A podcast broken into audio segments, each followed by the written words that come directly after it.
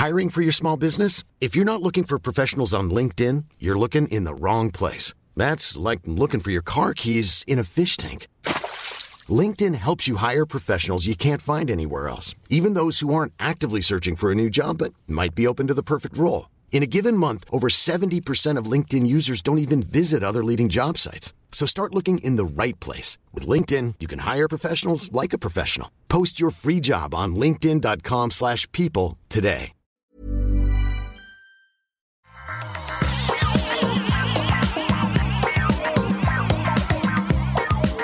Bonjour à tous et bienvenue dans le Rendez-vous Tech, sans doute l'épisode le plus difficile de l'histoire de l'émission. C'est The Big One, le moment que tout le monde euh, craignait de voir arriver et on va tout expliquer, tout résumer, tout analyser, tout décortiquer, les contextes, les enjeux de tout ce qui s'est passé cette semaine avec le déplatformement du président Donald Trump.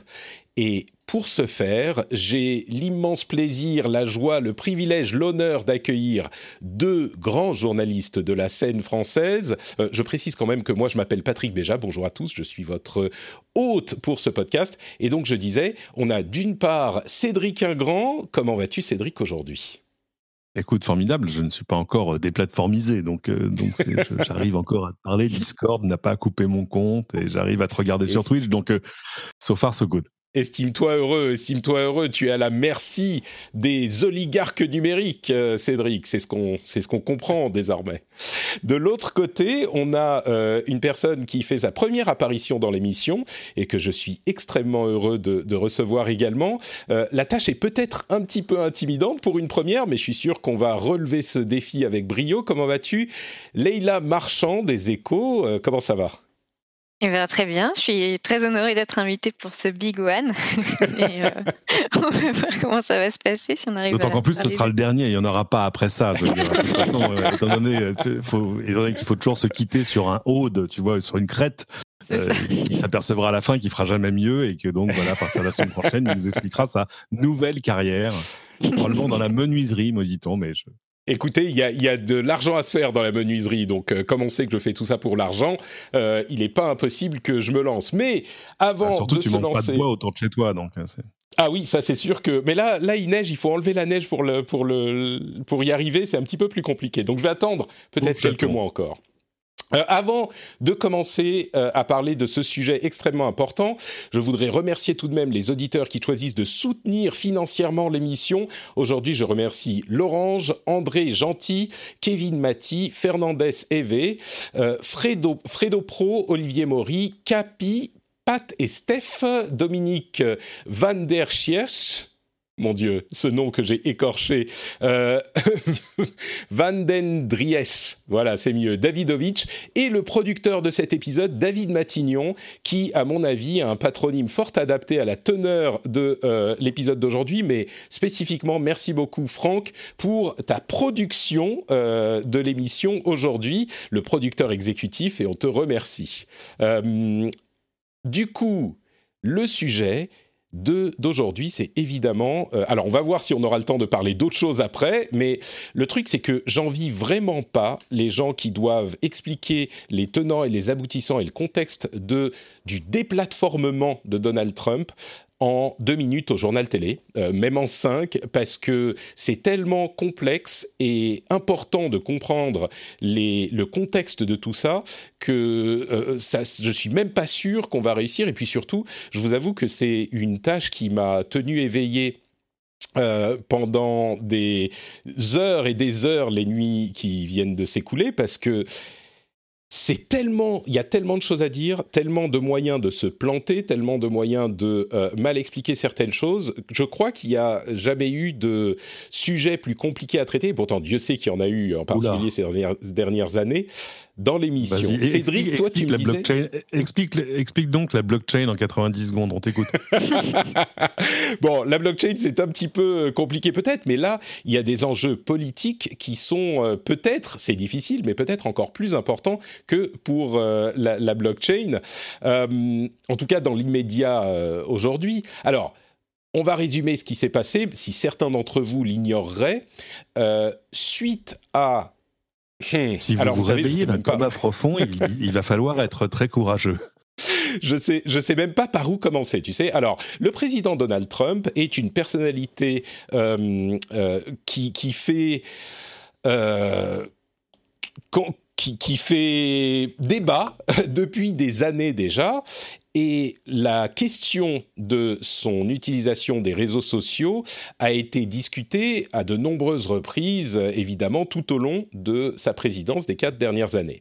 Depuis quelques semaines et un ou deux mois, il, conteste euh, les résultats de l'élection américaine, les résultats qui ont été, euh, c'était pas forcément nécessaire de démontrer qu'ils étaient légitimes, mais euh, aucune des actions en justice qu'a initié le camp du président Trump n'ont même obtenu un quelconque gain de cause significatif, et il continue à contester l'élection, les résultats de l'élection américaine il a, euh, par divers messages, tweets et autres communications, encouragé ses partisans à venir au Capitole, à Washington, à la capitale, euh, au moment à, différents moments, mais en particulier au moment le 6 janvier où les parlementaires se réuniraient pour certifier les résultats de l'élection.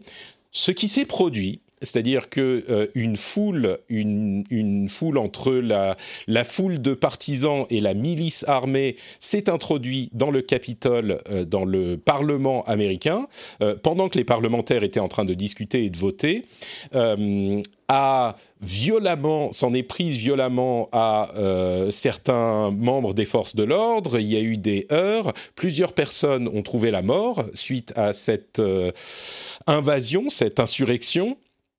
Et dans, à la suite euh, immédiate de tout ça, euh, dont on discutera certainement encore plus, il y a eu une série de décisions prises par les plateformes euh, des grands réseaux sociaux de restreindre d'abord, puis de supprimer les comptes, de fermer les comptes de Donald Trump et les comptes affiliés à, au, au, contenu qu'il qu'il mettait en avant.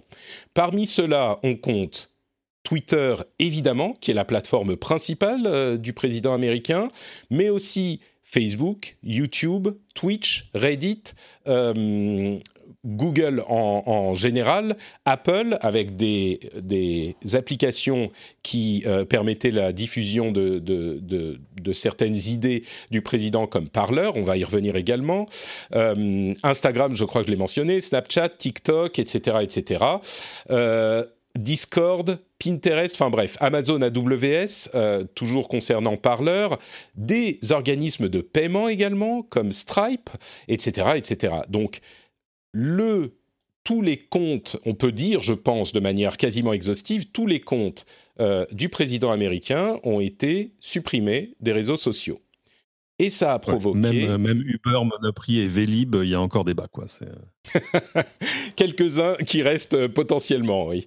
Euh, le, ça a amené évidemment des discussions sur euh, tous ces sujets, et en particulier euh, en France et en Europe, où des voix se sont élevées pour dire que la chose était préoccupante.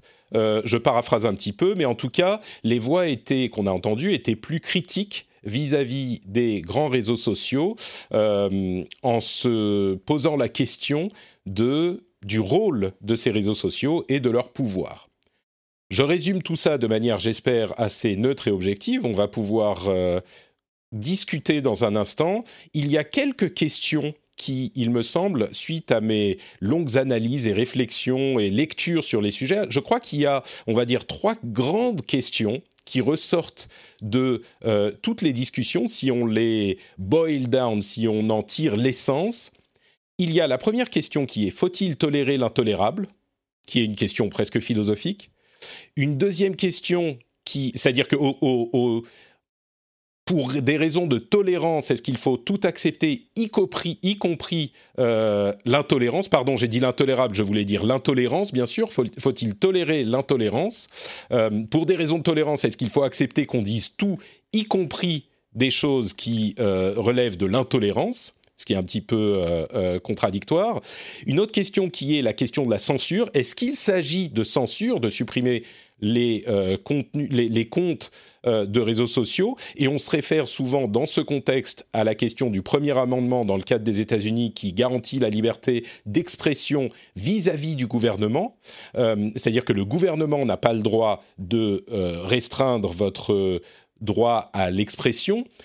Et, tout le monde note évidemment que Twitter n'est pas un euh, gouvernement, donc il n'est pas directement concerné par la chose, mais on parle aussi des questions générales d'utilisation de Twitter qui restreignent euh, ce qu'on peut faire sur le service, mais qui sont appliquées de manière, euh, je ne vais pas dire aléatoire, mais en tout cas inégale. Donc les conditions générales d'utilisation ne sont pas forcément le meilleur moyen d'expliquer les, les, décisions de ces réseaux sociaux. Et enfin, le, le troisième, la treizième question qui se pose, c'est est-ce que Twitter est un espace public? Est-ce que c'est tellement important que de fait c'est devenu un espace public et que donc, même si c'est une société privée, on peut assimiler son utilisation à euh, un droit euh, de, liberté d'expression qui serait protégeable. Donc ça, c'est les trois questions. Euh, je ne sais pas si on va pouvoir répondre à toutes ces questions et j'ai des éléments de réponse à apporter, bien sûr. Mais je propose, bah, Cédric, tu as l'air de dire que tu peux discuter de tout ça, fingers in the nose. non, on va, laisser il a commencé. Euh.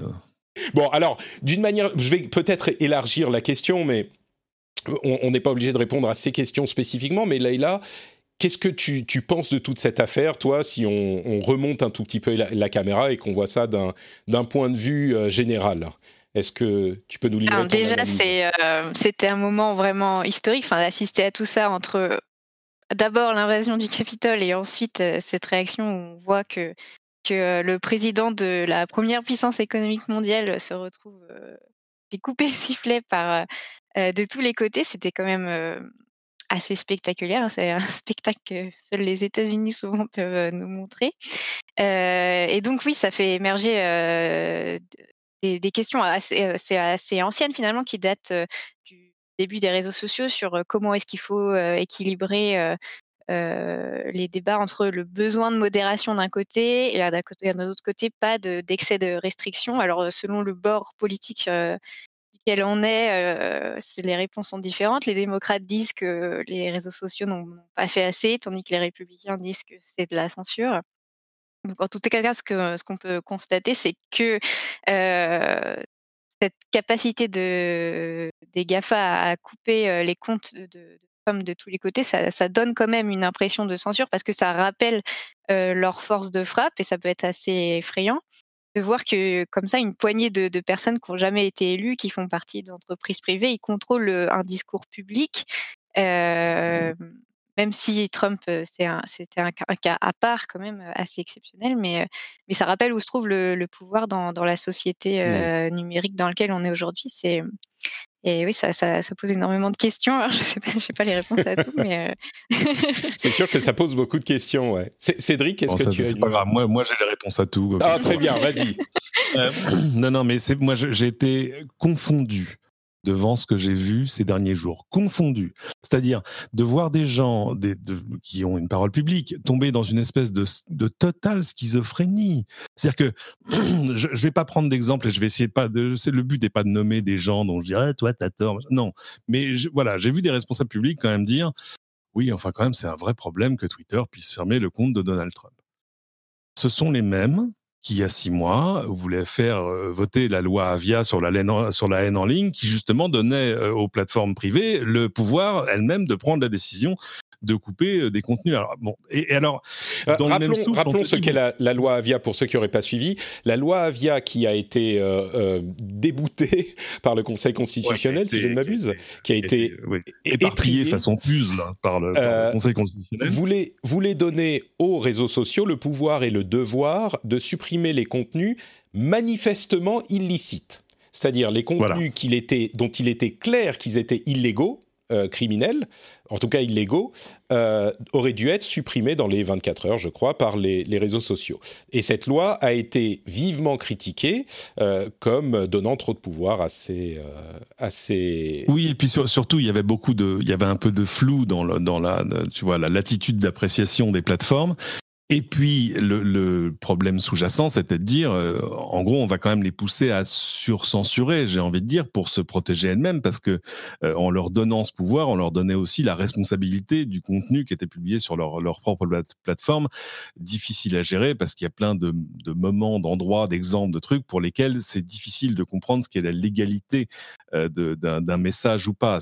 Dans, dans le cas de Trump, c'est particulier. Et ce que je veux dire, c'est que ces mêmes responsables te disent dans le même souffle que évidemment le cas de Trump est particulier, mais que c'est sur le cas général que, cela les interpelle. Hmm. Or, il n'y a pas de souci sur le cas général. Je veux dire, euh, Twitter là vient de, délaguer 70 000 comptes QAnon. Je vois pas les mêmes responsables publics revenir au micro en disant quand même, ah, c'est un problème qu'on limite la parole des QAnon. Donc le problème pour eux, c'était Trump ou en plus je pense qu'il y a une espèce de projection parce que tu te retrouves face à des responsables publics pour qui Twitter est un, un, outil de communication intéressant et qui d'un coup se disent mais attendez mais ça pourrait être moi le prochain.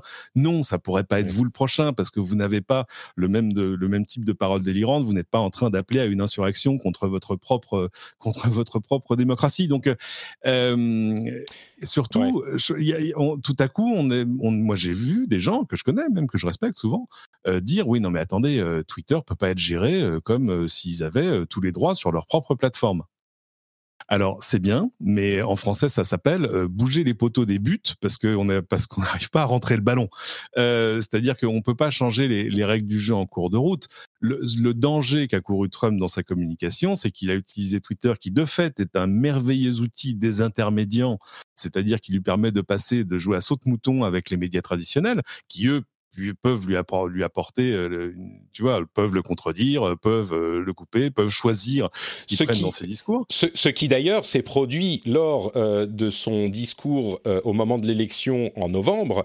la plupart des grands réseaux américains ont coupé Trump, le discours de Trump quand il a commencé à dire qu'il y avait une fraude massive dans l'élection et qu'il avait en fait gagné au moment des premiers résultats de l'élection. Donc les médias traditionnels américains ont coupé le discours de Trump. Euh, et bien sûr. Et, là aussi, il y a beaucoup de confusion parce qu'en fait, on, fait, mais c'est normal, ça tient aussi à la fonction et au moment, on fait la confusion entre le président Donald Trump et le candidat Trump. Et là, c'était le candidat qui s'exprimait, même s'il le faisait au, podium de la salle de presse de la, de la Maison Blanche. Là encore, d'ailleurs, le compte que Twitter a censuré n'est pas le compte du président des États-Unis, mais le compte de Donald Trump euh, en son compte personnel qu'il avait choisi d'utiliser plutôt que d'utiliser celui du président des États-Unis. Ils ont supprimé. à mon avis, là aussi, ils, ont supprimé un tweet du compte POTUS aussi, au moins un. Euh, dont, ah bah oui, quand il a commencé euh, voilà. à l'utiliser comme plan B euh, pour continuer les mêmes messages. Forcément, il y, a un problème.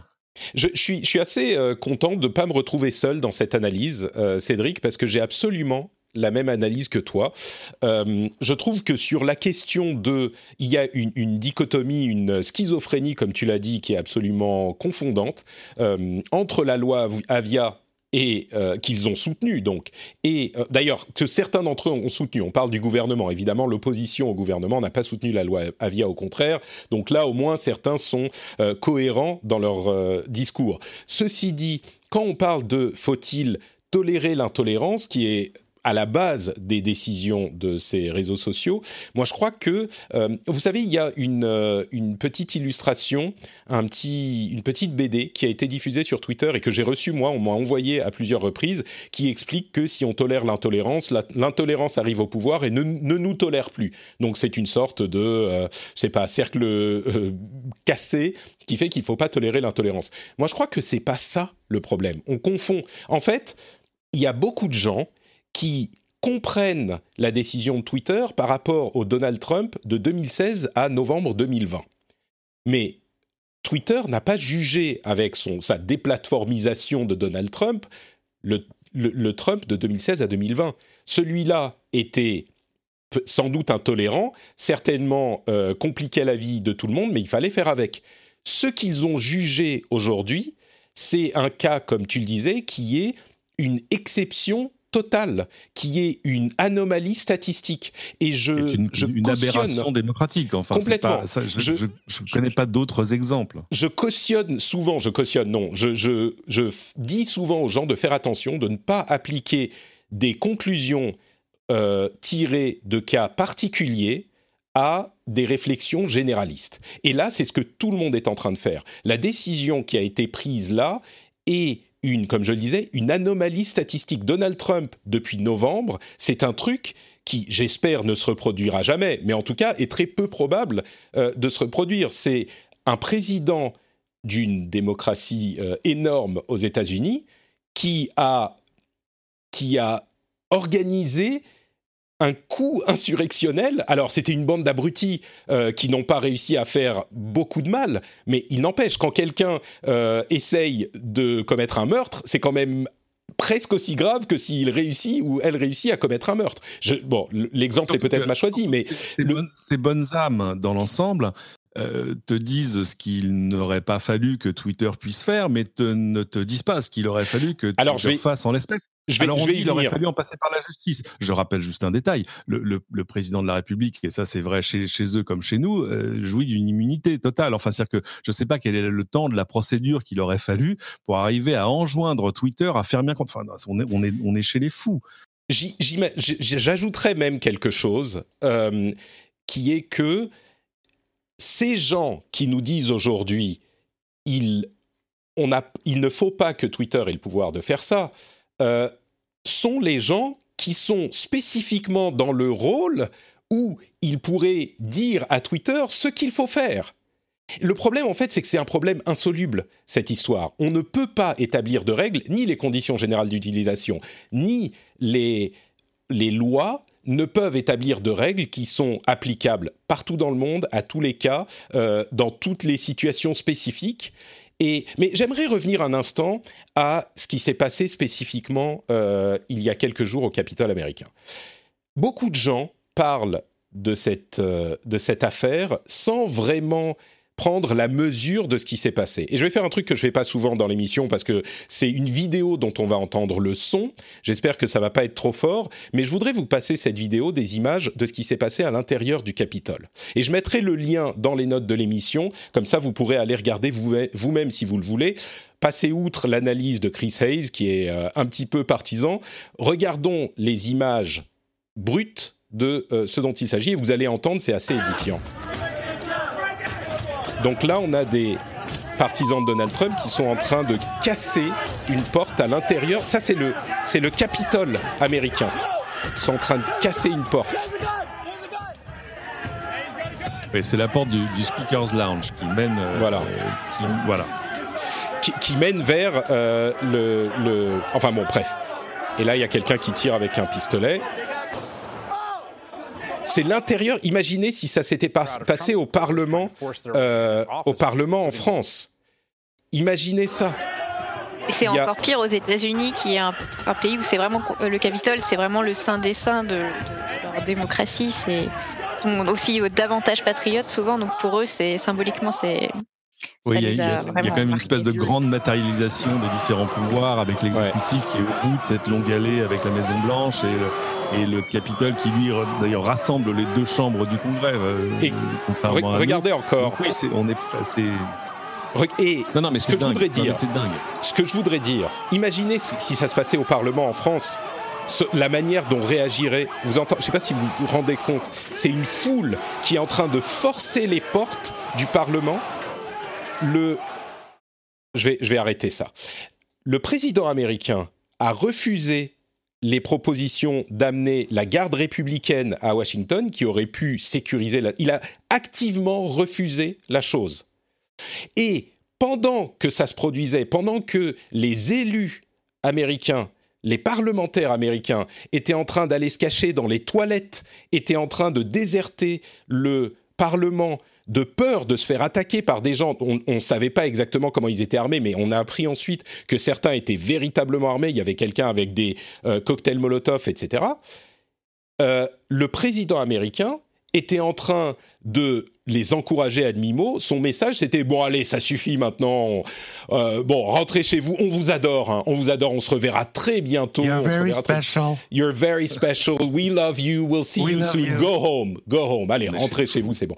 Et on, on ne peut pas avoir d'exemple de ça chez nous parce que ça, ça, on aurait pu l'imaginer, tu vois, au moment des Gilets jaunes, par exemple, un assaut sur l'Assemblée nationale, etc. Mais on peut pas imaginer en même temps le président de la République qui est en train d'haranguer les foules en disant c'est bon, allez-y. Enfin, alors que son président est à l'intérieur. Et son vice-président, d'ailleurs, dont il dit... Euh, a été le premier à l'unfollower sur Twitter.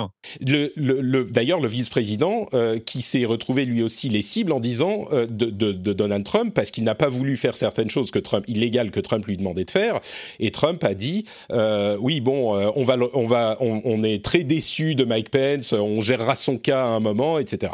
Et n'oubliez pas un truc que les gens oublient ici encore parce qu'on est très loin de cette situation Qu'est-ce qui se passe dans huit jours maintenant, dans une semaine? Il y a l'investiture du président Biden.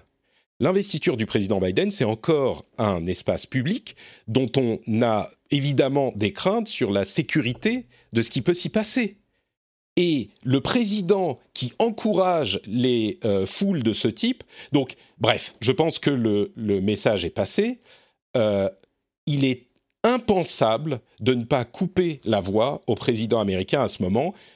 Et c'est une anomalie qui ne se reproduira, je pense, j'espère, jamais dans nos pays, ou j'espère jamais dans nos pays. Le président Trump, et encore une fois, c'est pas le président Trump de 2016 à 2020 qu'on juge, c'est le président Trump séditionniste, insurrectionnel, euh, qu'ils ont muselé. Et c'est même pas qu'ils l'ont ils ont simplement dit, euh, bah écoutez, nous, on n'a pas, euh, on ne veut pas qu'ils puissent diffuser ces messages sur notre plateforme. Donc, la question de la censure. Premier amendement, le droit à ne pas être censuré, c'est le gouvernement que ça concerne. Le premier amendement américain dit le gouvernement n'a pas le droit de vous restreindre la parole. Et, et même ça, c'est pas absolu. Le gouvernement a le droit, par exemple, de vous dire, c'est l'exemple qu'on prend toujours, on ne peut pas crier au feu dans un théâtre parce que ça peut provoquer un mouvement de foule qui peut être dangereux dans ce cas-là, le gouvernement peut vous dire non, vous n'avez pas le droit de dire ça. Donc la liberté de parole n'est pas absolue. Donc déjà, même si c'était dans le cadre de liberté de parole, ça pourrait être euh, concerné. Les conditions générales d'utilisation, je suis d'accord qu'on leur fait dire un petit peu ce qu'on veut. Elles font des centaines de pages, personne les lit, et puis on a matière à interpréter un petit peu comme on veut sur Twitter, Facebook, etc. Ce qui reste surtout comme question... dans le, cas, précis, dans le cas précis de Donald Trump, ça fait quand même des années que, que Twitter marche sur des œufs en expliquant que euh, bon, euh, oui, il y a des trucs qui sont vraiment limites, euh, mais que en même temps, c'est la parole d'un président élu et que donc ça a de toute façon un, c'est newsworthy. Tu vois ce que je veux dire? Et c'était ça, a un intérêt en soi, mais il est évident que toi ou moi aurions dit les mêmes choses sur Twitter, nos, comptes auraient été fermés depuis bien longtemps. Et c'est une chose que, qui explique. qui explique Twitter très clairement. Euh, c'est pas quelque chose qui est euh, secret. Ils ont dit le président Trump, du fait de sa position, et c'est une chose qu'on comprend tout à fait, jouit d'un traitement particulier. Et j'en avais parlé, je l'ai, comment dire, euh, expliqué et, justifié. À mon sens, c'est normal. Évidemment qu'on va pas traiter le président américain de la même manière qu'on va traiter n'importe qui. À un moment où il commence à créer une euh, euh, révolution contre sa, son pays, oui, peut-être qu'on peut traiter les choses de manière un petit peu différemment. Reste une question qui est est-ce que Twitter, qui est pour moi une question vraiment intéressante, est-ce que Twitter est un espace public? Qui est une question en fait que beaucoup de gens posent. Est-ce que Twitter est tellement important que euh, bah, ils, ne devraient pas avoir le droit, et je dis Twitter, je parle évidemment de tous les réseaux sociaux, mais c'est marrant parce que Twitter, qui est le plus petit d'entre eux, est euh, aujourd'hui le plus important, parce que quand on vous dit on n'a plus le droit d'utiliser Twitter, tout le monde panique, beaucoup plus que si on dit on n'a plus le droit d'utiliser Facebook, par exemple. Mais est-ce que c'est tellement important que c'est le simili espace public? Et il faut bien comprendre ce qu'on dit quand on dit ça. Outre le fait que c'est une société privée, qui devrait en théorie avoir le droit de décider quand vous êtes dans un bar et que dans le bar vous vous mettez à vous battre avec les autres euh, euh, clients ou que vous mettez à hurler sans discontinuer euh, pendant une demi-heure, le tenancier du bar, tant que ce n'est pas pour des raisons de discrimination raciale, sexuelle, ce qu'on veut, eh ben, il a le droit de vous dire Monsieur, vous êtes gentil, mais on veut plus de vous chez nous. C'est le principe d'une société privée c'est pas le gouvernement, une société privée a le droit de vous dire vous n'avez pas le droit d'utiliser mon espace, mon service, etc. Si Twitter est un espace entre guillemets public, peut-être que la question peut se poser, mais encore une fois, il faut comprendre ce que ça veut dire. Le gouvernement devrait dire à Twitter, du coup, vous n'avez pas le droit de dire à qui que ce soit de ne pas utiliser votre service? Est-ce que c'est ça qu'on est en train de dire? Tout le monde a le droit d'utiliser. Est-ce que Twitter est un droit fondamental? C'est ça la question en fait. Est-ce que Twitter est un droit fondamental? Je crois que voilà, ça peut pas marcher. L'autre solution, c'est que le gouvernement dise exactement à Twitter dans quelles conditions ils ont le droit ou non de donner l'accès à leur service. Et ça, ça fait des années qu'on en parle maintenant. On est loin des débuts de Twitter, euh, fin des années 2000, début 2010, où c'était la fête, la joie, tout le monde utilisait Twitter, c'était marrant, c'était rigolo. Ça fait des années qu'on est préoccupé par ces sujets. Ça fait au minimum depuis l'élection de Donald Trump et depuis avant, et la montée des intolérances euh, et des expressions, des, des opinions intolérantes exprimées sur ces réseaux, qu'on a cette préoccupation. Alors que des responsables politiques dont c'est D'ailleurs, même ceux qui sont en dehors de la majorité ici, et c'est une voix qu'on entend partout en Europe, hein, même ceux qui sont en dehors de la majorité, qu'ils proposent quelque chose. Moi, je suis sûr que Twitter serait heureux d'avoir des règles claires à suivre. Et moi, je serais très content qu'il y ait des règles claires à suivre. Mais qu'il propose. Le problème, c'est que c'est impossible. La seule solution que je pourrais envisager, c'est d'engager des dizaines de milliers de juges ou d'auxiliaires de justice qui prendraient les décisions pour chaque cas sur Twitter. C'est la seule solution. Et là, il y aurait une décision légitime qui serait d'ailleurs, outre le fait que la barre serait placée différemment en fonction du pays où on est, parce que tout le monde n'a pas les mêmes références culturelles et tolérances culturelles. En France et en Europe, par exemple, on n'a pas le droit de dire certaines choses. Euh, euh, par rapport à l'intolérance, qui sont beaucoup plus, plus acceptées dans d'autres pays. Et il y a des barres qui sont différentes dans chaque pays. Mais au-delà de ça, les décisions peuvent varier même avec les mêmes règles. On va avoir des interprétations un petit peu différentes et c'est le cas dans la justice. C'est pour ça qu'on a des juges qui doivent prendre en leur âme et conscience des décisions, mais on pourrait les contester. Il y a des processus pour les contester, mais on pourrait les contester et on n'est jamais, on trouve des incohérences dans les décisions. La différence, c'est que c'est le pouvoir judiciaire, donc euh, ça fait, euh, ça tient avec la légitimité du pouvoir judiciaire. Alors peut-être qu'il faudrait faire ça pour Twitter. Moi, c'est la seule solution que je vois. Mais bonjour, est-ce qu'on va engager 30 000 auxiliaires de justice pour euh, modérer Twitter et Facebook? Je ne crois pas que ça soit très réaliste. Donc, monsieur, je ne vais pas dire de nom non plus, je vais faire comme toi, Cédric, mais tous les tweets que vous voyez de responsables politiques outrés qui parlent d'oligarchie numérique, qui parlent de géants de la tech, proposez quelque chose, c'est votre boulot. Si vous avez une meilleure idée, allez-y, allez-y, on vous écoute. Et je suis outré et furieux que ces gens utilisent ce sujet de cette manière avec autant de euh, cynisme. Je trouve que c'est cynique. Parce que c'est leur boulot, ils y sont depuis des années, et s'ils avaient une solution, c'est pas, on parle pas du président Trump de novembre 2020 à janvier 2021. Celui-là, tout le monde est d'accord pour dire oui, bon, ok, euh, c'est quand même pas trop mal qu'il l'ait déplatformé. On parle des problèmes des réseaux sociaux qu'on connaît depuis des années et des années. Donc, s'il y a une solution, on vous écoute. On vous écoute. Alors, moi, j'ai ah. vu, j'ai vu des. Pardon, vas-y, vas-y. Vas-y, vas-y, Leïla. Euh, non, non, mais euh, je disais, c'est vrai que c'est un problème euh, qui est connu euh, depuis, depuis le, début des réseaux sociaux et euh, que personne n'ose avouer en fait qu'il n'a de solution pour l'instant et, et c'est le problème de cette modération, c'est presque intrinsèque à la, intrinsèque à la structure des, des réseaux sociaux qui, qui mettent en avant les contenus clivants, qui vont, qui fonctionnent avec les contenus qui appellent à l'émotion, qui, qui, qui rendent les discours euh, extrémistes comme ça. Et, et, en même temps, il n'y a que euh, ces, mm, ces, grosses euh, structures qui, qui, vont, qui pourront continuer leur activité si on, si on met comme condition par exemple, d'avoir assez de juristes pour vérifier chaque publication, ce qui paraît de toute façon impossible. mais il y aurait que les, les, gros GAFA pour pouvoir faire ça, et en fait, ça favorisera pas l'émergence d'autres alternatives, peut-être de réseaux sociaux plus, plus sains qui pourraient émerger parce qu'ils n'auront pas les, moyens et, et, il faudrait alors j'ai j'ai pas la solution non plus, mais il faudrait trouver un moyen de, de, faire émerger des réseaux sociaux, peut-être financés par des services publics. Je sais pas si c'est vraiment la solution, parce que voit ce qu'il y a en, en Chine, c'est pas forcément. c'est ça, c'est le problème. ce qu'on voudrait. Chacun va vouloir le sien. On, on aura des problèmes d'interopérabilité. On reviendra d'ailleurs au problème que, que Patrick mentionnait tout à l'heure sur le fait que tous les pays n'ont pas le même niveau de tolérance selon le, le, le type de discours et les types de contenu. Je voulais quand même mentionner, moi j'ai vu une proposition intéressante. Parce qu'évidemment, la, question, c'est de dire, est-ce qu'il faut que ces plateformes soient responsables de ce qui se passe chez elles, comme le sont les médias, par exemple? Euh, tu vois, si demain euh, le site des échos euh, publie un papier avec des trucs orduriers dedans, bah, il en sera responsable. Pareil pour tout le monde, parce qu'évidemment, on a le contrôle éditorial très fin de ce qui est publié chez nous.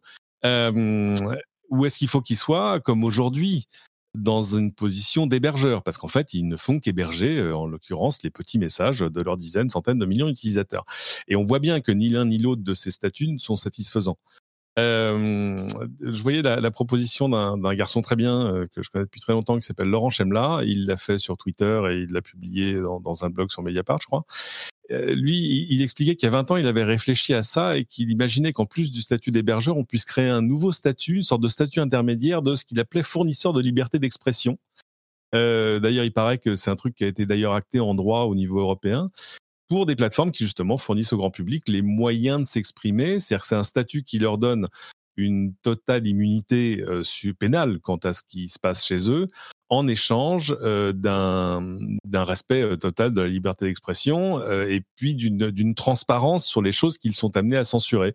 C'est pas c'est pas inintéressant. Je trouve que c'est peut-être en tout cas une, une, un, un, vrai début de réponse un peu constructive et, et, un peu moins, euh, tu vois, euh, réflexe que ce qu'on que ce qu'on voit ces derniers jours, parce que parce que quand même là encore, les, les, gens qui ne qui ne donnent pas de conseils à Twitter oublient que les conseils qu'ils leur donnaient jusque-là. Mais moi, je me souviens, la veille encore de, de, de, de la fermeture du compte de Twitter de, Donald Trump, on disait non mais Twitter et Facebook en font pas assez pour filtrer machin. Et, ben, ils le font et ils se font taper dessus. Euh, je veux dire, on, on, on sent bien qu'on n'a pas dans l'arsenal législatif aujourd'hui de, de solutions satisfaisantes au-delà du fait que moi je répondais à un camarade de France Culture qui disait il faut démanteler Twitter parce que c'est un monopole. Et je dis attendez, alors ça, ça fait beaucoup à, à, à, dépacter dans une seule phrase. C'est une boîte de 4600 personnes. Enfin, c'est pas c'est pas Standard Oil. Hein. Et, et, euh, et, démanteler, ça veut dire quoi Démanteler Twitter qui ne fait qu'une chose dans la vie? Donc euh, non, mais il y a beaucoup... je pense que la solution n'est pas de ce côté-là. Il y a l'Europe qui est en train de travailler sur le Digital Services Act et Digital Markets Act euh, yep. qui, qui veulent réguler un petit peu tout ça, mais on a très peu de visibilité sur ce que ça veut dire sur ce problème spécifique, euh, même s'il a été invoqué par certains euh, responsables politiques. Moi, j'ai pas vu euh, de quelle manière ça adresse le problème de la responsabilité des réseaux sociaux, au-delà de dire ils doivent être responsables ou ils doivent être plus ou moins responsables. Tu parlais de la question d'hébergeurs. Moi, je suis pas convaincu que la proposition de Shemla soit vraiment applicable. Il faudrait que je regarde plus en détail, mais admettons. Euh, le... Non, mais c'est-à-dire que lui renverse, lui renverse le truc parce qu'il y a évidemment tout ce qu'on fait jusque-là. C'est, c'est d'ailleurs c'est le cas dans le DSA. Euh, c'est de dire euh, on va leur signaler des contenus euh, problématiques et, et, ils prendront la, la, la décision de, les, de, les, censurer ou non. Mais à partir du moment où on leur a signalé, ils s'en sont responsables. Ce qui est un peu le, le régime aujourd'hui hein, sur bah tout oui. type de contenu. Alors là, on parle pas de juste, mais tout ce qui est euh, certains contenus euh, pornographiques, pédopornographiques, etc. terrorisme évidemment. lui dit l'idée c'est de leur donner euh, une vraie liberté, c'est-à-dire d'inverser la logique de la censure. L'intermédiaire, du coup, ne devient responsable que s'il surcensure plutôt qu'irresponsable à condition qu'il censure. Tu vois ce que je veux dire? Alors que l'incentive ouais. qu'on posait aujourd'hui, jusque-là dans les textes, c'était quand même de les, les pousser par essence à, à surcensurer pour, se, pour eux se mettre en sécurité. Oui, mais le problème, c'est que du coup, ils, ne censurent, ils censurent moins euh, donc euh, oui, bon, peut-être. Euh, ce que je voulais dire, c'est que il y a également un, autre élément à prendre en compte. Il y a tellement d'éléments à prendre en compte. Je vais le mentionner en passant. dans ce fameux vote des, des, parlementaires américains, 45% des républicains ont voté contre la certification de Biden. 45% des des Congress people américains ont voté contre. Ce qui, enfin, moi je vois dans cette déplatformation, je ne sais pas quel est le terme exact, mais déplatformisation. Déplatformisation, admettons, on va l'entendre beaucoup ces prochaines années, donc euh, retenez-le. Mais déplatformisation, euh, en fait, comme on en parlait la semaine dernière avec euh, Jérôme et Cédric, il y a en fait une des choses que les gens ne veulent pas voir, l'expression d'un d'une volonté sociétale. Je crois que à travers les réseaux sociaux, ils ont tenu autant qu'ils pouvaient, ils ont attendu autant qu'ils pouvaient, et il y a une, une expression de la société qui dit OK, là, ça va trop loin, de manière presque dépassionnée, presque, bien sûr, mais là, ça va trop loin. Et c'est un exemple qui, à mon avis, est bon, au-delà de toutes les théories et des réflexions généralistes qui, de toute façon, ne s'appliquent pas. C'est un exemple qui est bon de la société, parce que encore une fois, on parle de tout le monde. Hein. C'est pas que Twitter, c'est pas que Facebook, c'est les organes de paiement, les euh, fournisseurs de services d'applications, c'est tout le monde. Toute la société a dit OK, maintenant stop, ça suffit. Et si à ce niveau, on ne peut pas admettre que la société, alors des grandes sociétés, sociétés tech, mais à mon avis, ça reflète le sentiment de la société, si à ce niveau, on n'a pas le droit de dire OK, stop, c'est quoi l'étape d'après? C'est quoi le niveau d'après? Euh, Il est toujours difficile de tomber dans le point Godwin. Et je dis toujours que quand on parle de politique et d'insurrection, bah, c'est exactement euh, dans ces moments qu'on a le droit de parler de euh, Hitler et de, du parti nazi. La question que posait... ah merde, comment il s'appelle euh, Sacha Baron Cohen il y a quelques années de comment est-ce que Twitter aurait géré la montée euh, en puissance de, d'Adolf Hitler, c'est une vraie question. C'est pas une question, c'est pas le point Godwin où euh, des fans d'animé commencent à se traiter de nazis parce que il y en a un qui trouve que tel animé est meilleur que tel autre. C'est une vraie question. Et si ils n'ont pas le droit ou si on leur conteste le droit, d'ailleurs ce qui n'est pas vraiment en train de se passer, mais si on leur conteste le droit de déplatformer quelqu'un quand ça, ça se passe, je ne vais pas vous repasser les images et les sons de ce qui s'est passé au Capitole, mais s'ils n'ont pas le droit, alors à quel moment est-ce qu'on aurait dit ok ça va euh, pour euh, Adolf Hitler c'est quoi c'est enfin je sais pas en 33 c'est à l'incendie c'est euh, d'ailleurs il y a eu un truc totalement surréaliste un message de d'Arnold Schwarzenegger qui parlait euh, dans sa tenue de, euh, de, de, parlementaire avec son épée de Conan et avec des larmes dans les yeux, des séquelles de son père qui a grandi en Australie au moment de la guerre.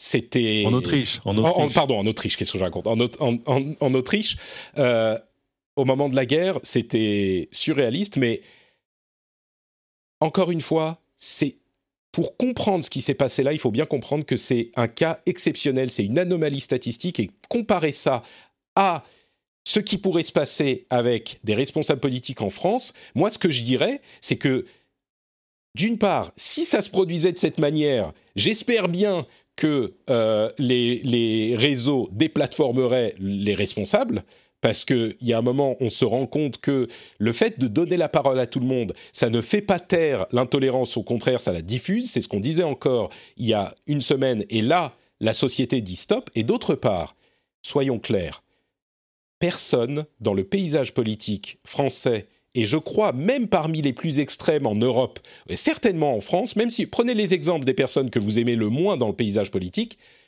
personne n'arrive à la cheville de Donald Trump. Il n'y a aucun danger que la même situation se produise, que la même situation se produise chez nous. Donc, on parle d'une situation complètement exceptionnelle. Vas-y, Laila. Mais là, ils ont dit stop, euh, effectivement, parce que peut-être qu'ils se sont dit, là, effectivement, il faut qu'on prenne nos responsabilités.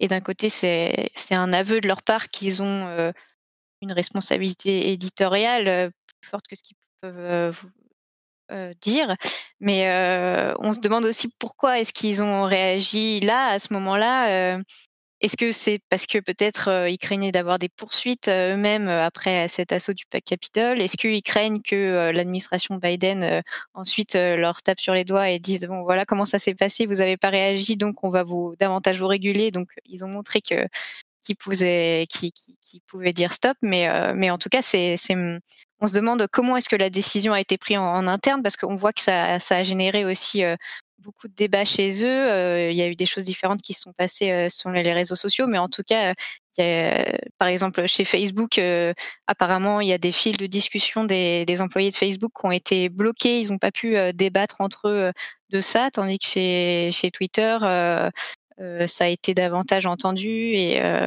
de la part des employés. Puis chez Google, il y a, il y a, ce, ce, syndicat qui est né justement la semaine dernière et qui, et qui, a, qui a participé à demander à, à retirer les, les, vidéos YouTube et à, à, retirer le compte de Trump. Mais, mais oui, on se demande comment est-ce qu'en interne, ils ont décidé ça. Écoute, je ne vais pas repasser les leçons, mais... Enfin, vous savez quoi, je vais, je vais, le, je vais le repasser. Comment est-ce qu'ils en sont venus à décider ça? Voilà pourquoi. Ouais, il suffit voilà de regarder la télé pour le comprendre, d'autant qu'ils ont pris leur temps. C'est-à-dire qu'en fait, ils ont commencé par dire bon, on va, on va euh, limiter son accès pendant deux semaines, euh, et puis après on verra. Et euh, ou non, je sais plus quelle quelle est, la précision sur le temps. Si au départ, au départ, c'était 12 heures euh, pour oui, qu'il retire. C'était 12 heures les... les... deux tweets, ce qu'il a fait immédiatement d'ailleurs. Hein, ce qui était. et donc il a, re, il a récupéré son compte au bout de 12 heures. Il a tweeté deux trois fois des trucs tout aussi problématiques, et à ce moment ils ont supprimé définitivement, et les autres ont suivi. Et donc ça, c'est la raison pour laquelle ils ont pris cette décision maintenant. Une, je sais que je ça devient ridicule peut-être, mais j'insiste.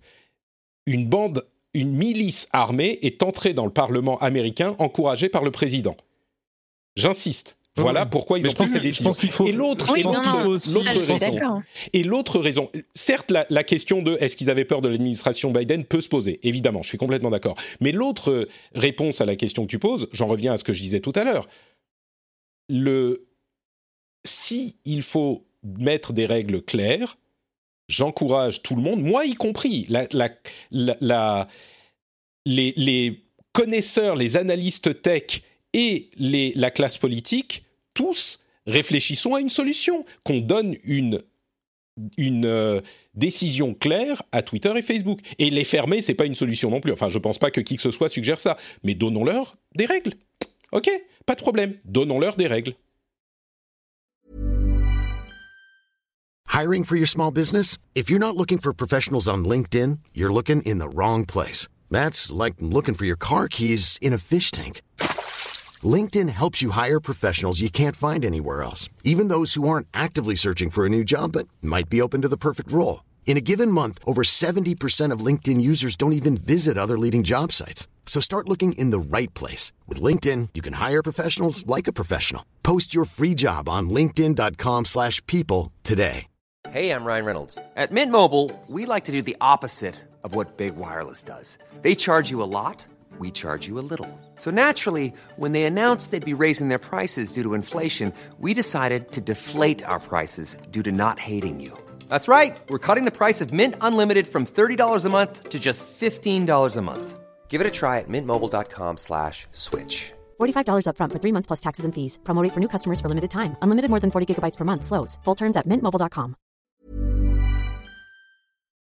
Parce qu'il y, a des choses qui marchent. En plus, quand, quand, Facebook, par exemple, avait interdit les publicités politiques, il y avait eu un vrai effet sur la campagne. Euh, il y a... Oui. Il y a des choses comme ça où, euh, euh, par exemple, ils ont supprimé, ils avaient supprimé un temps euh, les suggestions de groupes dans les pages Facebook parce qu'ils se sont rendus compte qu'en fait, quand on est dans un groupe radical, on avait des suggestions de d'autres groupes radicaux qui étaient proposés par Facebook et que ça accentuait, ça accentuait la radicalité des, des gens sur, inscrits. Donc ça, ça peut avoir des vrais effets. Tout à fait. Et peut-être que ça devrait faire partie des demandes ou lois euh, moi, je suis pas en train de dire il faut pas légiférer sur les réseaux sociaux. Hein. Au contraire, je dis faisons-le. Et si on a un moyen de le faire, peut-être que ça, ça pourrait en faire partie. Il y a des expériences qui n'ont pas vraiment donné de bons résultats, comme le fait de euh, mettre une petite, euh, une petite friction au retweet, en obligeant les gens à confirmer qu'ils veulent bien retweeter et en possiblement en écrivant quelque chose. Ça, ça n'a pas trop marché. La question de la publicité aux États-Unis euh, est différente, la publicité politique, parce qu'elle est autorisée aux États-Unis. En France, on sait bien que c'est pas le cas, surtout pas, enfin, pendant les campagnes. Donc, les conditions sont un petit peu différentes. Les règles devraient forcément être différentes. Euh, de- quelques autres petites choses. On peut parler de Parler qui s'est fait atomiser. Euh, Parler, donc, on en parlait également il y a une semaine ou deux. C'est le réseau qui, comme beaucoup d'autres, euh, c'est les alternatives liberté d'expression qu'on a vu fleurir à chaque fois que des euh, mouvements intolérants se sont fait euh, déplatformer par le passé. Ils décident d'aller de créer leur euh, plateforme qui elle est pour la liberté d'expression et à chaque fois on se rend compte que pour différentes raisons euh, ça finit par ne pas fonctionner et d'une part et surtout ils sont complètement euh, envahis de de, de- messages et de contenus intolérants pour rester gentils. Donc Parler, qui était un petit peu ce qu'on voyait comme le Twitter de la droite, de l'alt-right américaine, s'est fait déplatformer également de partout. Une remarque intéressante, il, serait possible que euh, une infrastructure qui puisse les supporter soit, enfin les soutenir, enfin les héberger, soit l'infrastructure chinoise. Ça serait d'une ironie suprême que l'alt-right euh, aille sur des infrastructures euh, chinoises, mais à ce stade, ils, ont, ils je pense pas qu'ils vont le faire, mais ils n'ont pas vraiment le choix parce que il n'y a plus aucune infrastructure sérieuse américaine qui peut les, ils peuvent plus fonctionner.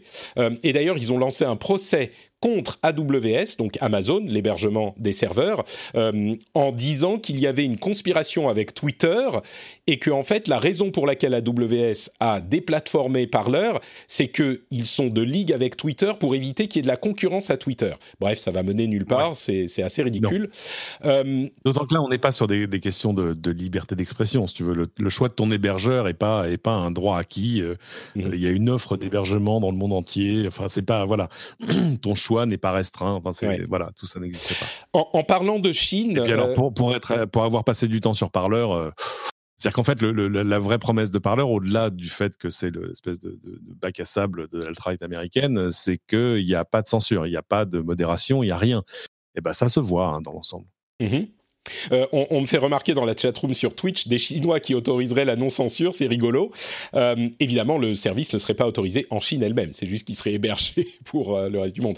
On dit la Russie aussi, je suis pas sûr qu'ils aient autant les épaules en Russie. Et d'ailleurs, les différents organismes de sécurité américains ont, ont conclu que l'attaque SolarWind était bien probablement d'origine russe et pas d'origine chinoise, comme le prétend le président américain. Euh, En parlant de la stupéfaction Chine- est totale, là, encore une Complètement. fois.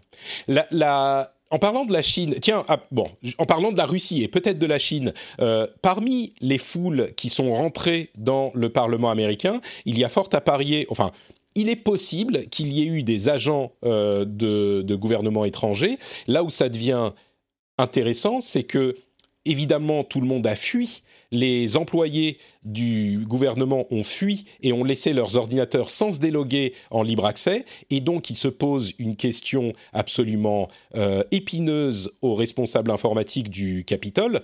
Qu'est-ce qu'on va faire avec tous ces ordinateurs? Déjà, est-ce qu'ils ont été infectés? Parce que on passe avec une petite clé USB, on fait un petit truc rapido, et c'est tout le système informatique du Capitole et donc du gouvernement américain qui est vérolé. Donc, qu'est-ce qu'on va faire avec tout ça? Grande question. Euh, je voulais aussi parler de la Ah, Chine, on, un fait truc un, très on fait un- on fait un audit de sécurité. Ça, c'est pas, c'est si délirant que ça, d'autant que tu as aussi tous les ordinateurs des parlementaires, etc., qui étaient déjà des machines mobiles. Enfin, il n'y avait pas, si tu veux, une chape de plomb physique sur toute l'organisation informatique du truc. Donc, je pense que ça, c'est, ouais, ça leur pose une question à, à, à cet instant précis en disant pop, pop, pop, pop, pop, pop, on n'avait pas, on, on- ça, on l'avait pas vu venir, tu vois. Mais, mais, euh, mais oui, ça, c'est des choses qui se règlent. Ouais. Euh, la Chine, j'ai appris ça euh, en écoutant un podcast. Je l'avais, j'avais raté la news. C'est Amy Webb sur This Week in Tech qui en parlait. La Chine est en train de nationaliser Alibaba. Euh, et Alibaba a déployé un algorithme pour le dernier Singles Day, le 11 novembre dernier, qui a prédit les achats de 500 000 euh, acheteurs et qui avait pré-packagé les achats. Alors, je ne sais pas si c'était individuel, mais ils avaient pris en compte des faisceaux d'informations qui allaient au-delà des achats précédents, qui, qui réunissaient des informations qui venaient d'un petit peu partout. Et ils ont prédit les achats, euh, ils avaient préemballé 500 000 articles. Alors ça se trouve, ils disaient, bon, c'est les articles les plus vendus, on les préemballe comme ça c'est fait. Mais ça se trouve, ça allait un petit peu plus loin, il faudrait que je regarde ça plus précisément. Mais je trouve ça très intéressant que la Chine soit en train de nationaliser Alibaba pour d'autres raisons. hein. Pour les raisons qu'on connaît, dont on discutait déjà, de la puissance de la tech en Chine, qui commence à prendre une importance un petit peu inquiétante pour le gouvernement chinois, mais ils vont avoir accès à tous ces, toutes ces technologies également. Et un algorithme prédictif qui fait ce genre de choses, je suis sûr qu'il pourrait facilement être reconverti pour d'autres utilisations. Euh, j'ai également Il y a un rapport adoré... avec le fait que Jack Ma ait disparu. Alors, on en parlait. Jack Ma a très sagement décidé de ne plus trop parler en public. Je pense que c'était une, une sage décision. Euh, bah, la, la, news du matin, quand même, c'était qu'il s'apprêterait à nationaliser Alibaba. C'est quand même un truc de fou. Oui, oui, c'est ce qu'on a entendu. Ouais, c'est peu après Noël. C'était, enfin, c'est invraisemblable. Et, et c'est passé complètement inaperçu cette news. J'ai dû l'apprendre des jours après, et mais c'est énorme.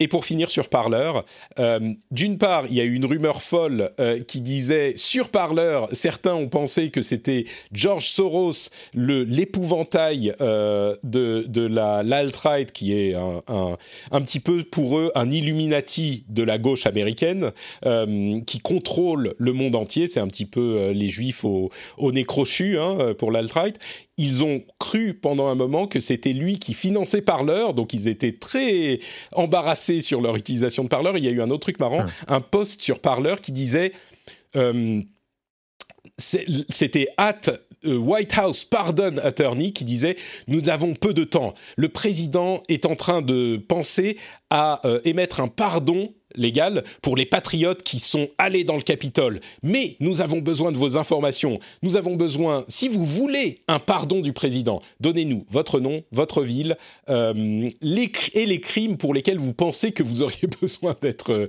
d'être euh, pas pardonné, mais enfin, le terme m'échappe. Euh, envoyez-nous cette liste d'ici mardi euh, pour que le président puisse euh, émettre un pardon. Ça m'a fait beaucoup rire. Je ne sais pas s'il y a des gens qui, qui sont tombés dans le panneau, mais c'était drôle.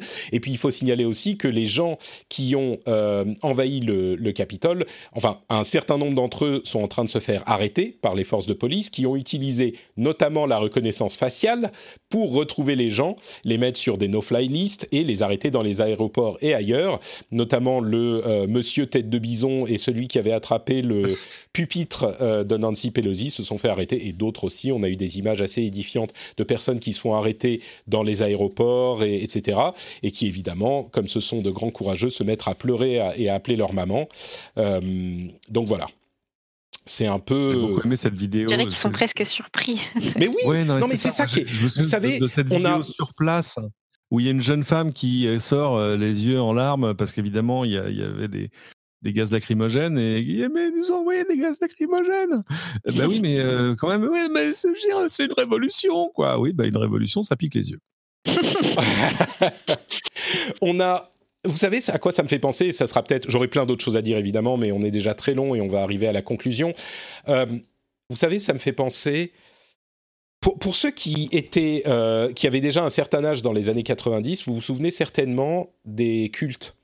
Et on, on commençait à entendre parler, c'était une sectes, fascination. pardon, oui. pas des, oui, mmh. des sectes, exactement. Et il y avait une fascination pour les sectes. Et on, a eu de nombreuses sectes qui ont été détaillées, le processus, les manières dont fonctionnaient euh, l'attachement à une secte, les croyances à une secte, comment des gens se retrouvaient ruinés, euh, et c'était des gens entre guillemets normaux, parfaitement cohérents, euh, qui parfaitement oui, des gens normaux qui se retrouvaient à faire des choses complètement incroyables. On est un petit peu dans le même genre de démarche là, de mécanique. Trump est une sorte de leader, euh, de, de, de, leader sectaire, sect, de secte religieux. Euh, et les gens qui se retrouvent attrapés ne se rendent pas compte de ce qu'ils sont en train de faire, presque. Ils sont tellement en tunnel dans leurs euh, croyances et dans la conviction que l'élection a été volée, qu'ils se disent... euh, enfin bon, bref.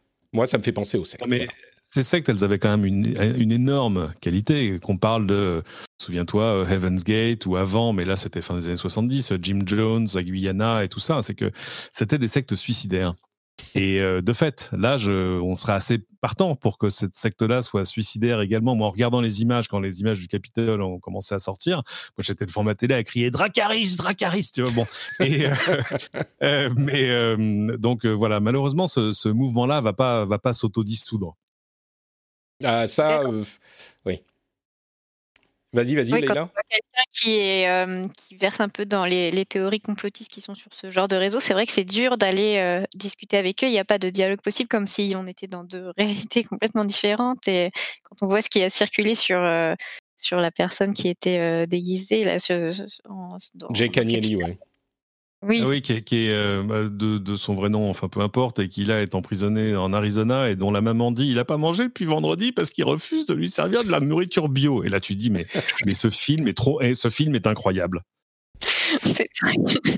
Je... Cette saison de West Wing va trop loin, moi je trouve. on est d'accord.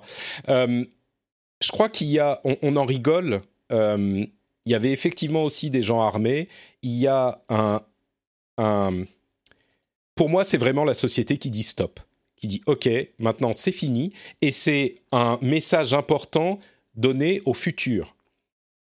Et il était non seulement c'est un message important, mais il était important et presque providentiel qu'il soit, soit exprimé ce message. Alors évidemment, tout peut déraper. On ne sait jamais ce qui peut se passer. On ne sait jamais ce que ça va donner euh, dans les années à venir et peut-être que tout se passera de la pire des manières et que c'est le début de la fin, euh, admettons. Mais à ce stade, je crois qu'il est difficile, il aurait été difficile de prendre une autre décision et je dis...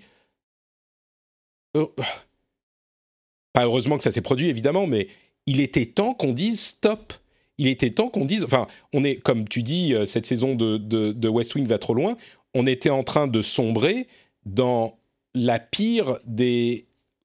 C'était une sorte de film d'action ridicule, euh, et heureusement que c'était ridicule. Imaginez que le résultat de l'élection ait été plus serré. Imaginez ah, que imaginez les gens chose, étaient... Imaginez qu'il n'y ait pas eu de pandémie mondiale cette année, Trump était réélu, comme tous les présidents qui se, qui se représentent aux États-Unis à un moment de croissance économique. Euh, il avait un bilan économique qui était, euh, qui était tout à fait correct. Euh, alors avec tous les problèmes qu'on connaît, mais qui tiennent à la société américaine plus qu'à Trump lui-même, mais mais il n'y avait aucune raison qu'il soit pas réélu. Il y a quand même un bonus au sortant massif aux États-Unis. C'est d'ailleurs pour ça qu'on ne leur donne que deux mandats, parce que sinon il y en a qui seraient là pendant 40 ans. Et euh, il n'y aurait pas eu le Covid et sa gestion désastreuse. Apparemment, le discours de Trump, sa nature même et, sa manière de faire les choses n'aurait pas suffi à ne pas le faire réélire. Mais enfin, en même temps, s'il avait été réélu, il n'en serait peut-être pas venu à lancer une attaque contre le Capitole. Mais, euh, mais ça fait quand même froid dans le dos. Bon, euh, je vais conclure en disant qu'il y a un, autre article hyper intéressant euh, sur toutes les choses que les, gens qui savent disent et sur lesquelles ils se plantent d'un point de vue de la modération. Euh, je le mettrai dans la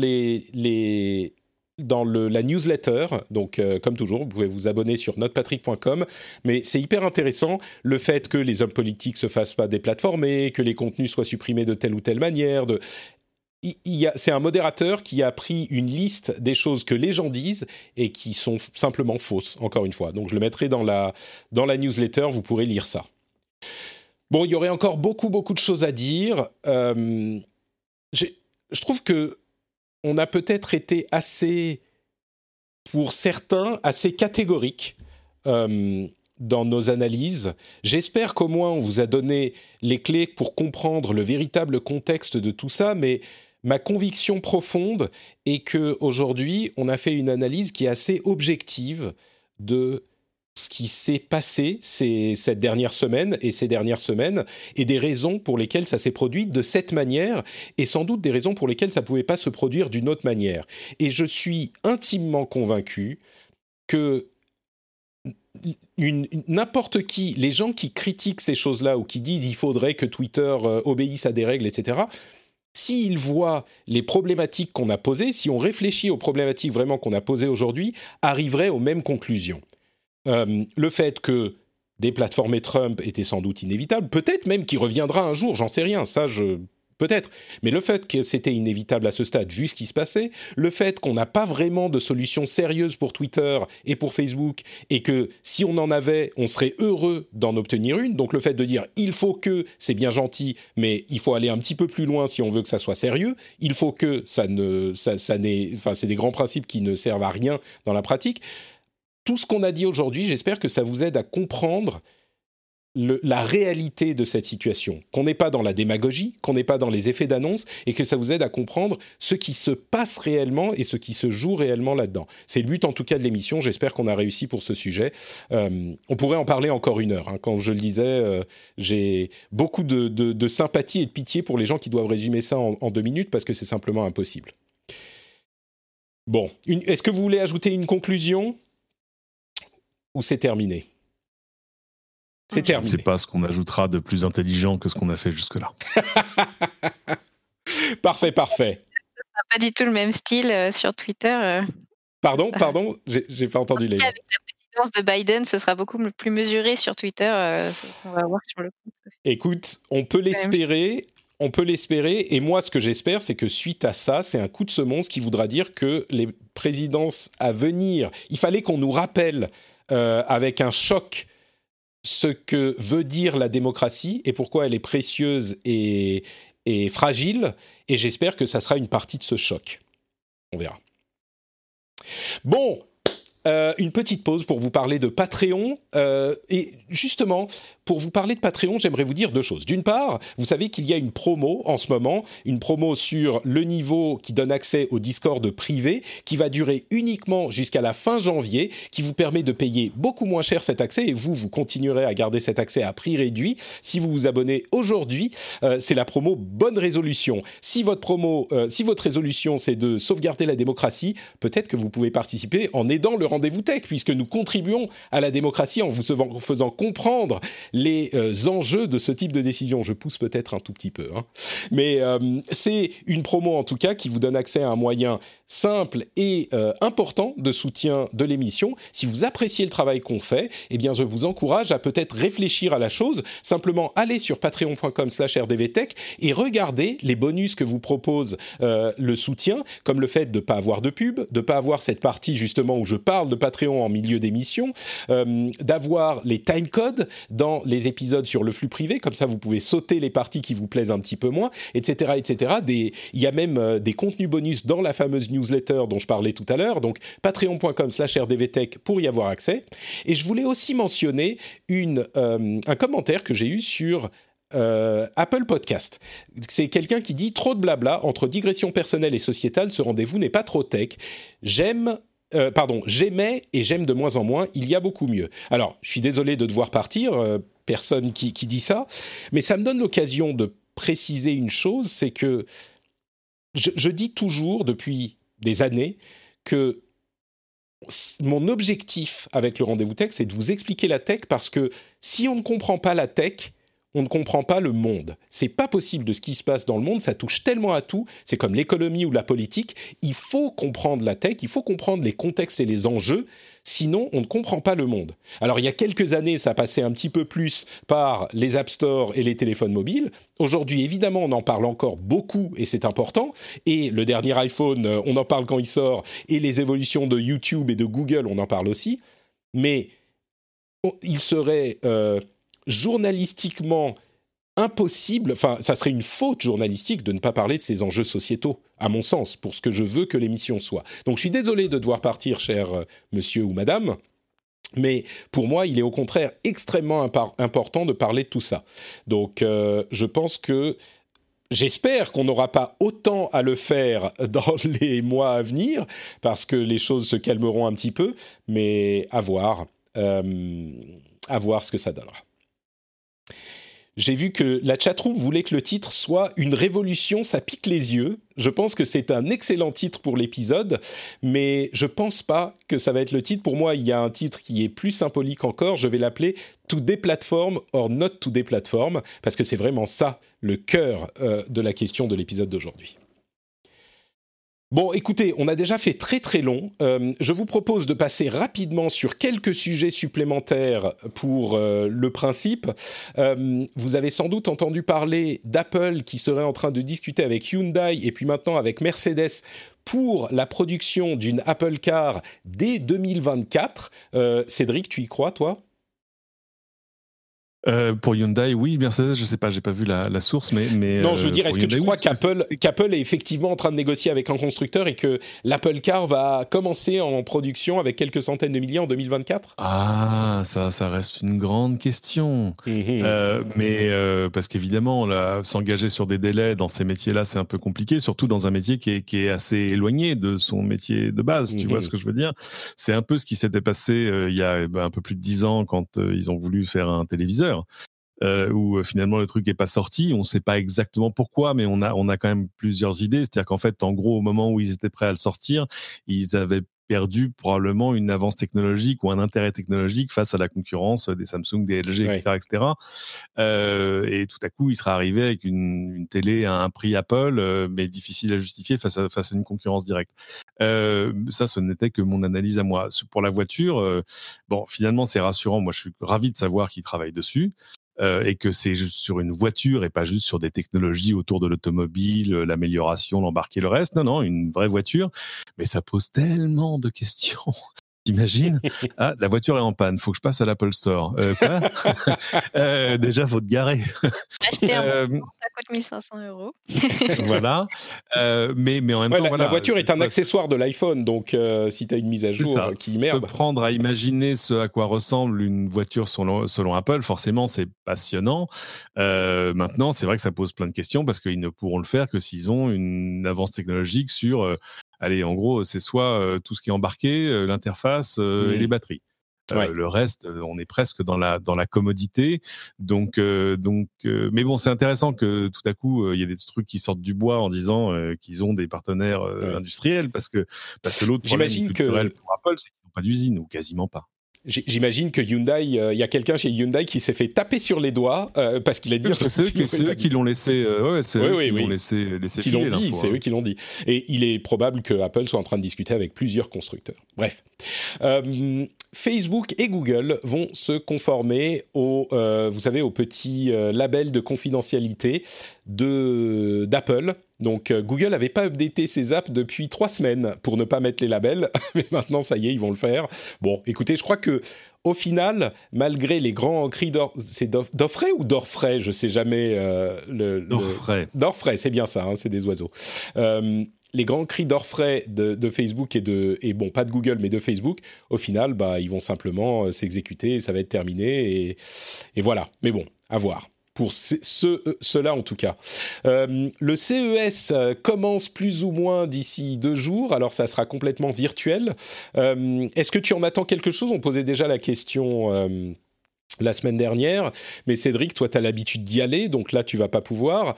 Euh, et peut-être, Leïla, je sais pas si tu es une euh, aficionado du CES, mais est-ce que vous en attendez des choses? Je suis allée au Web Summit à Lisbonne, par exemple, mais le CES, euh, j'y suis jamais allée. Je- là, je me suis inscrite, du coup, comme c'était beaucoup plus simple cette année de, de pouvoir s'inscrire. Bah oui. Mais euh, bon, c'est pas le même effet waouh, c'est sûr. Non, l'effet wow est pas exactement le même. Euh, c'est amusant, j'ai j'ai posté ce matin une vidéo que le CES a publiée où on voit des, des jolis plans en drone de Las Vegas et des hôtels et tous les immenses écrans qui leur servent de panneaux de pub euh, sont devenus euh, CES, we miss you. Bah ouais, je comprends. Euh, tu m'étonnes, euh, 180 000 personnes. Euh, mais euh, bon, c'est euh, pour l'instant ce que j'en vois, il y a, un vrai problème, c'est qu'autant que autant les événements sont très numérisables, comme on l'a vu avec toutes les confs depuis le début de l'année, et où finalement ça marche pas mal, euh, ils ont trouvé des formats intéressants. Autant on n'arrive pas encore vraiment à numériser un salon, parce qu'un salon, il y a deux choses, c'est les choses que tu sais que tu veux aller voir, et puis les choses que tu t'ouvres à découvrir. Et, et c'est difficile de faire de, de la découverte. euh, au fond, faudrait avoir inventé le, tu vois, le Netflix du salon, mais, euh, mais là aussi, euh, tu, tu passerais deux heures sur la page d'accueil en disant attends, qu'est-ce que je vais aller voir? Là, t'arrives, il y a le logo d'une boîte, tu sais pas ce qu'ils font, euh, les Ouais. classifications sont pas, voilà. Bon, donc pour l'instant, il y a les confs de, de toutes les grandes marques, ok, c'est très bien. Euh, après, il va falloir trouver autre chose. Mais, mais en même temps, ça donne un espoir à CIS pour l'avenir parce que ça veut dire que euh, bah, qu'il y a encore un avenir pour des pour des événements physiques. Même si honnêtement, euh, tout le monde te le raconte. hein, quand tu vas à CIS, tu reviens avec la crève déjà en temps normal à chaque fois. Oui. La, la semaine- L'année Donc, euh, dernière, l'année dernière, c'était d'ailleurs l'un des facteurs, l'un des vecteurs de propagation du Covid-19. euh, c'était le CES. Donc, euh, Ah oui. Et là, Oui. j'ai vu que justement, ils allaient peut-être présenter des choses en, en rapport avec la pandémie, par exemple des Plein. masques connectés, des choses comme ça. Non, Certainement, oui. C'est, je ne sais pas si c'est enthousiasmant, mais on en aura. du, du solutionnisme technologique, ça marche toujours. D'ailleurs, euh, ah, je reviens dessus, mais euh, est-ce que je vais partir là-dessus? Juste deux secondes. Allez. Si les responsables politiques avaient adopté la solution Apple-Google pour le stop Covid, on aurait, ils auraient été beaucoup plus audibles maintenant en critiquant le, le Twitter, encore que. Mais il y a eu une telle, un tel opportunisme ridicule euh, politique et une posture anti tech à un moment où ça aurait pu être utile, où ça aurait mieux fonctionné que ce qu'ils ont proposé, que forcément, pour moi, ça, ça me paraît, euh, c'est, ça n'a pas aidé à les écouter quand ils ont dit ce qu'ils ont dit maintenant avec la, la question de Trump. Cette histoire de de contact tracing Apple Google me reste vraiment en travers de la gorge parce que c'était au-delà de l'efficacité des apps, le choix technologique qu'ils ont fait était très problématique. Bref, bon. Euh, Intel, Intel serait en train de euh, chercher des partenaires pour fabriquer leur plus plutôt que de tout fabriquer eux-mêmes. Ils sont en train d'arriver à des conclusions euh, auxquelles le reste du monde était arrivé il y a 5 ou 10 ans. Euh, Amazon est en train Ah, d'acheter... c'est compliqué, c'est compliqué. Attends, attends. Ah, là, bah, Vas-y, bah, vas-y, tu peux pas passer sur une révolution culturelle comme celle-là en, en, je suis 10 d'accord. secondes. C'est impossible. Euh, parce que, le- la- si tu veux, le premier métier d'un fondeur comme Intel, surtout Intel, c'est pas de faire les puces, c'est d'inventer les technologies qui vont te permettre de les fabriquer. C'est-à-dire que c'est, tu vois, c'est l'intelligence du design industriel, elle est pas dans le produit fini, elle est d'abord dans le produit qui va te permettre de produire le, le- voilà, et d'imaginer les technologies qui vont avec. Donc, c'est dire la euh, fabrication pour un fondeur, c'est la fabrication. euh, Exactement. Le fait, comment est-ce qu'on va faire eux, pour faire, euh, voilà. pour faire des puces en 7 nanomètres plutôt qu'en 10 nanomètres? Parce que technologiquement, c'est très compliqué. Avec, et puis surtout la propriété de ces technologies, parce que normalement, c'est le, c'est, enfin, c'est touche pas au Grisby, tu vois ce que je veux dire. Euh, et euh, du coup, non, non, pour eux, c'est une révolution euh, terrible. Je pense aussi que c'est un, un aveu d'échec. Et moi, ça, me- ça me rend toujours triste parce que j'aime beaucoup Intel. Amazon est en train d'acheter des Boeing 767. Ils en achètent 11. Euh, alors, on était.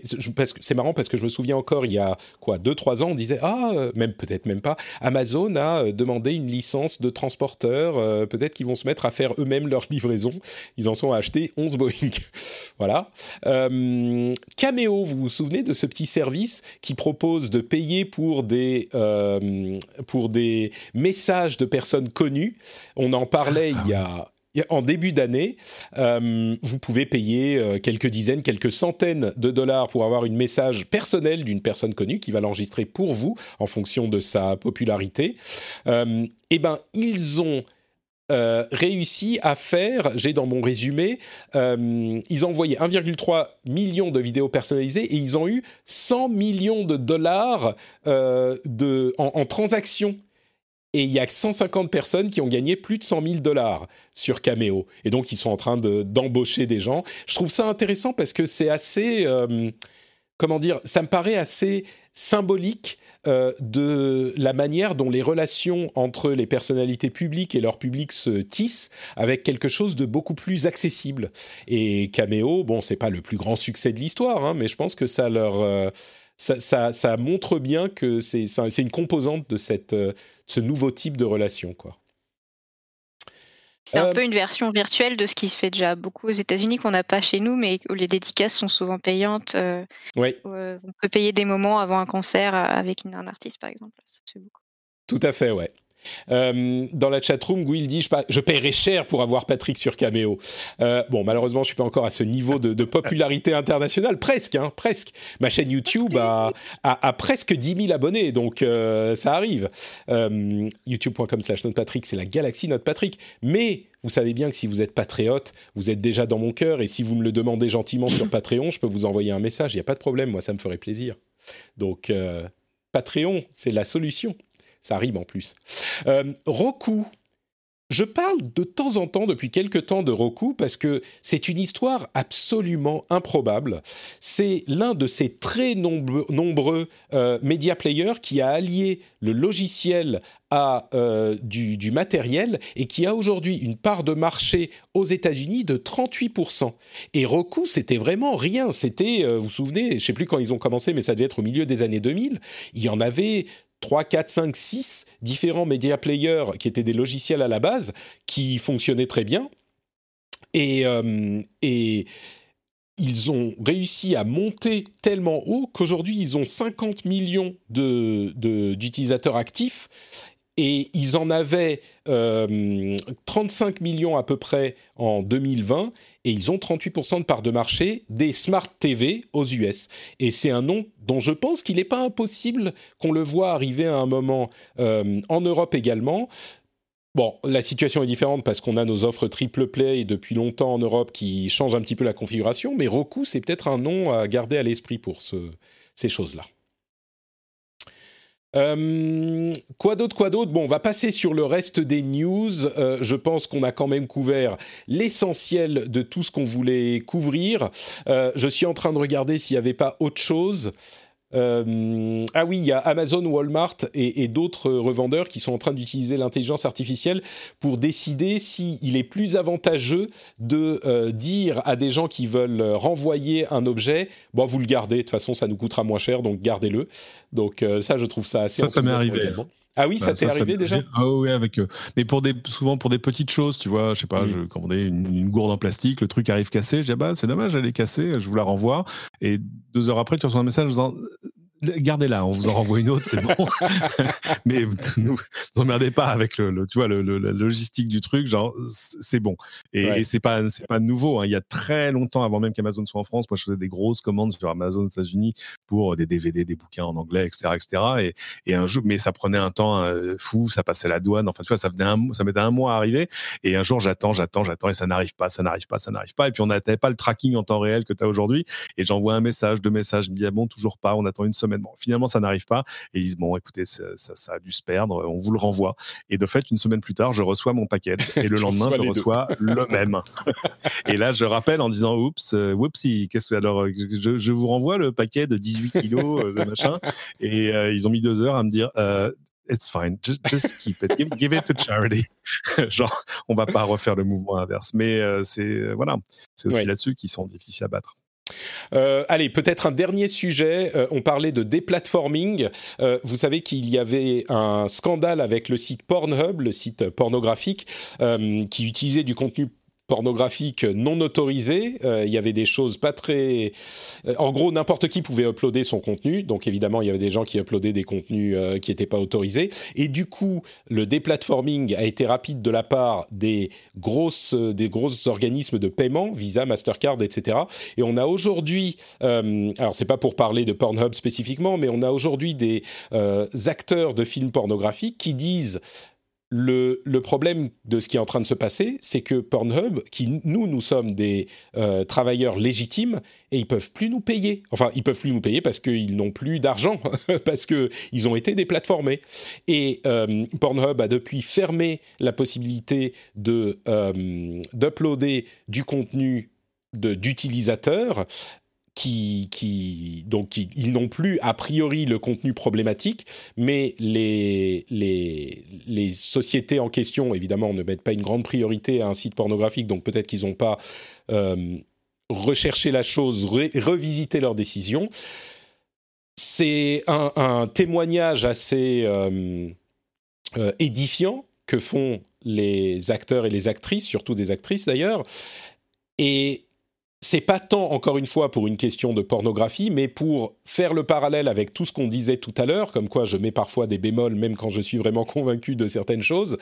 Le déplatformement, c'est surtout une excuse pour moi pour dire en fin d'émission que oui, bien sûr que même malgré tout ce qu'on a dit, tout ce qui s'est passé doit être manié avec prudence et euh, avec euh, sérieux. Et c'est pour ça qu'on en parle de ces questions de euh, modération et de déplatformement depuis des années, de modération surtout. On n'en parle pas, on n'a pas commencé à en parler hier. Mais oui, évidemment qu'il faut être prudent avec toutes ces choses-là. Bon. Je crois qu'on arrive à la, la démocratie. En fait, en fait, la conclusion, c'est que c'est fragile la démocratie. Dans Exactement. Je pense que c'est une très très bonne, euh, une très très bonne conclusion. La démocratie, c'est fragile, et je pense que pour des gens comme nous, de notre génération, peut-être une conclusion un petit peu, euh, un petit peu plus sérieuse, euh, des gens de notre génération, Cédric, qui ont grandi dans l'ombre de la Deuxième Guerre mondiale, euh, je crois qu'on en est peut-être un petit, on le ressent un petit peu plus dans notre chair, un peu moins que la génération de nos parents, mais un peu plus que la génération de nos enfants. On le ressent dans notre chair, cette fragilité de la démocratie, peut-être un petit peu plus.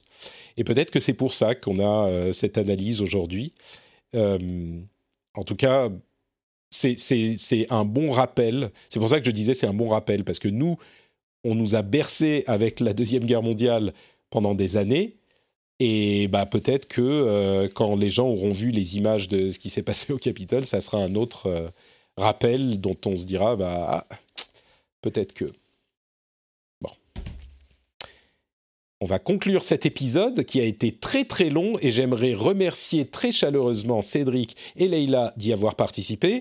Euh, si vous voulez en avoir plus sur nos fantastiques co-animateurs, où peuvent-ils en avoir plus? Cédric, je te donne la parole en premier, où peut-on te retrouver? Euh, tout ce que je produis pour lci.fr, euh, Cédric euh, sur Twitter euh, et mon, petit hobby du dimanche, mon podcast sur la voiture électrique qui s'appelle Les doigts dans la prise, dont le nouvel épisode arrive là, là, dans les, dans les heures qui viennent. Magnifique. Leïla, où te trouve-t-on? Et donc, idem, mes productions sur, sur les échos. Et puis, je suis aussi sur Twitter, Leïla Marchand, sur, sur Twitter. Leïla Marchand, le lien sera vers, euh, dans les notes de l'émission, le lien vers Twitter sera dans les notes de l'émission évidemment, puisque vous vous souvenez quand même, hein, c'était euh, tout début 2009 quand j'expliquais aux gens ce qu'était Twitter. Euh, et, aujourd'hui, vous voyez où on en est arrivé. C'était, alors ça a pris dix ans, mais je j'aurais pas pensé que ça irait aussi loin. Mais c'est quand même intéressant de repenser que en 2009, j'expliquais aux gens, ouais, Twitter, vous voyez, c'est sympa, ça sert à ci, ça sert à ça. Euh, c'est un peu aussi un des buts de cette émission, en plus du fait de, de vous aider à comprendre le monde, parce que on ne peut pas comprendre le monde sans comprendre la tech c'est aussi un moyen de vous aider à voir ce qui arrive et ce qui se passe et ce qui est important dans tout ça. Donc j'espère qu'on réussit dans notre mission sacrée. Et si vous pensez qu'on vous aide un petit peu et qu'en plus on vous fait passer un bon moment, pourquoi ne pas aller sur Patreon, patreon.com slash rdvtech, où il y a toujours la promotion, la promotion bonne résolution, si vous avez pris une bonne résolution, si vous dites OK, j'écoute le rendez-vous tech depuis des mois, peut-être des années, là, ça y est, je vais me lancer, je vais devenir patriote, je vais bénéficier de tous ces super bonus qu'on peut avoir en tant que patriote, et eh ben vous pouvez le faire au niveau qui donne accès au, euh, au Discord privé, qui donne aussi accès au à l'after show, dont je suis sûr qu'il sera très animé, très animé pour cet épisode, euh, eh ben vous pouvez y avoir accès à prix réduit sur patreon.com/slash rdvtech. Allez y jeter un coup d'œil. La promotion se termine bientôt, comme m'a dit de le dire Jérôme Kainborg. Euh, la promotion se termine bientôt, donc euh, précipitez-vous. Le lien est dans les notes de l'émission. Et je suis bien sûr Patrick, notre Patrick sur Twitter, Facebook, Instagram, sur Twitch, sur YouTube, et il y a même un accès au serveur Discord euh, qui a une partie publique accessible à tout le monde sur notre Patrick où vous trouverez aussi le lien pour vous abonner à la newsletter. Ne la ratez pas cette semaine, elle va être plutôt cool. Je vous remercie de nous avoir écoutés. N'hésitez pas à commenter sur le site, sur Twitter, sur Facebook, partout. Et on se retrouve dans une semaine. Ciao à tous.